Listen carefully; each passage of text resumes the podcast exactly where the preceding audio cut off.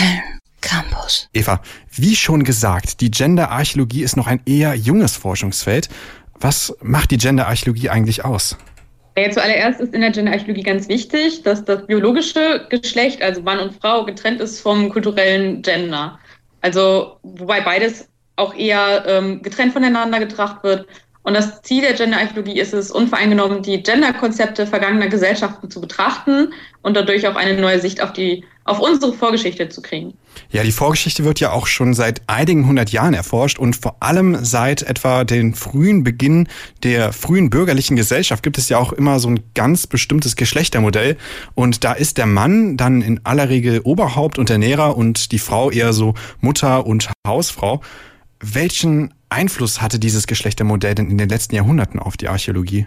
Die hatten einen sehr großen Einfluss. Also vor allem Geschlechts-, das Geschlechtsmodell, das sich im 18. Jahrhundert mit der Industrialisierung entwickelte.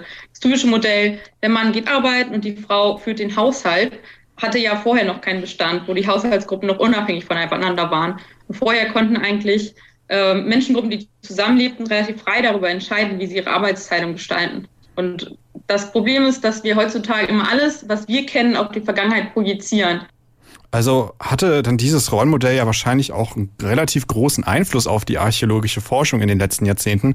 Wie ist da eigentlich ähm, die Geschlechterverteilung in der Archäologie? Gab es da früher einen gleichmäßigen Frauen- und Männeranteil? Unterschiedlich. Wenn man in die frühe Geschichte der, äh, der Forschungsdiskussion guckt, da waren es am Anfang, also mit Beginn der 60er Jahren, ganz klar die Frauen, die eben ähm, in die Archäologie auch eingestiegen sind, wo es ihnen sozusagen auch akademisch das erste Mal vielleicht möglich war ähm, weil es eben sehr lange männlich dominiertes Fach war.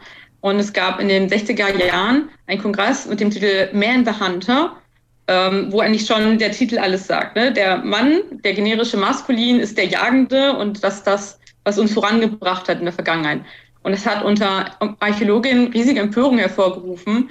Und das war eigentlich der Status auch für die feministische Archäologie, die zuerst damit begonnen haben, auch den Wert der Frau in der Evolution mehr hervorzuheben.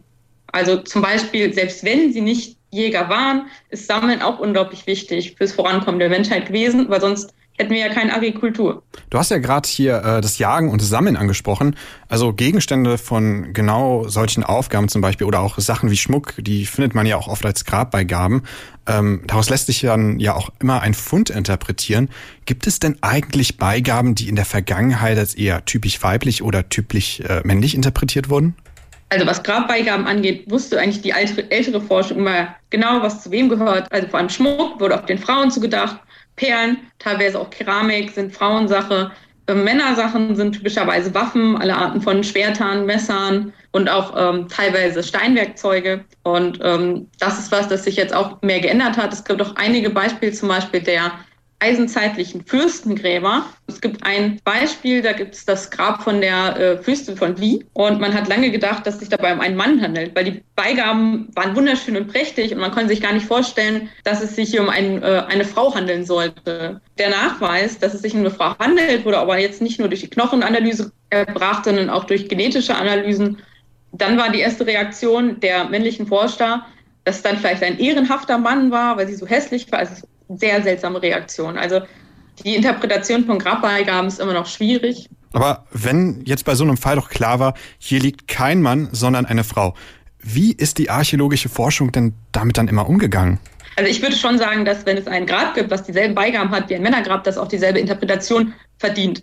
Aber tatsächlich ist es so, dass in der Vergangenheit ähm, reiche Gräber öfters als Priesterinnen ähm, interpretiert wurden, weil es ihnen sozusagen, also den männlichen Forschern, unmöglich schien, dass eine Frau weltliche Macht ausgeübt hätte. Jetzt reden wir ja nicht nur über ähm, die Grabbeigaben in den Gräbern, sondern natürlich auch über die Skelette und auch Knochenfunde, die wir da haben. Woran erkennt man denn eigentlich diese männlichen und weiblichen Knochen? Wie unterscheiden die sich? Es gibt da verschiedene Merkmale, also vor allem eben an Hüftbein und auch Schädel.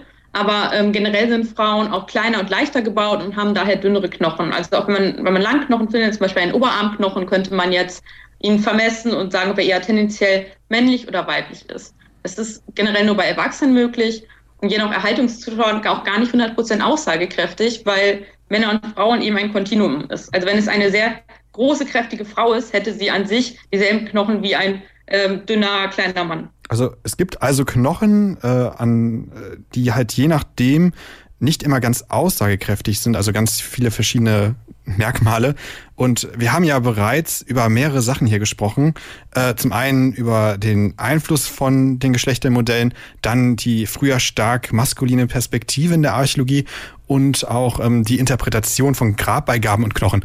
Um da jetzt gerade noch einmal den Bogen zu schließen, gab es denn jetzt eigentlich feste Geschlechterrollen in der Steinzeit?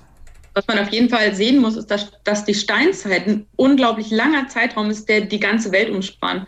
Und es gab so viele kleine Gruppen, die das jeweils neu unter sich ausgehandelt haben. Also die Gruppen waren auch insgesamt kleiner und auch in jedem Staat, der vielleicht ähm, 100 Jahre bestanden hat, war das Gender-Konzept wieder anders als vielleicht in den nächsten drei Generationen. Also man darf da halt nicht zu sehr verallgemeinern. Man muss auch sehen, dass jede Gemeinschaft auch unter sich einzigartige Vorstellungen hatte. Jetzt mal noch aus deiner Perspektive. Was glaubst du denn, wie die Gender-Archäologie hier in Zukunft die archäologische Forschung beeinflussen kann?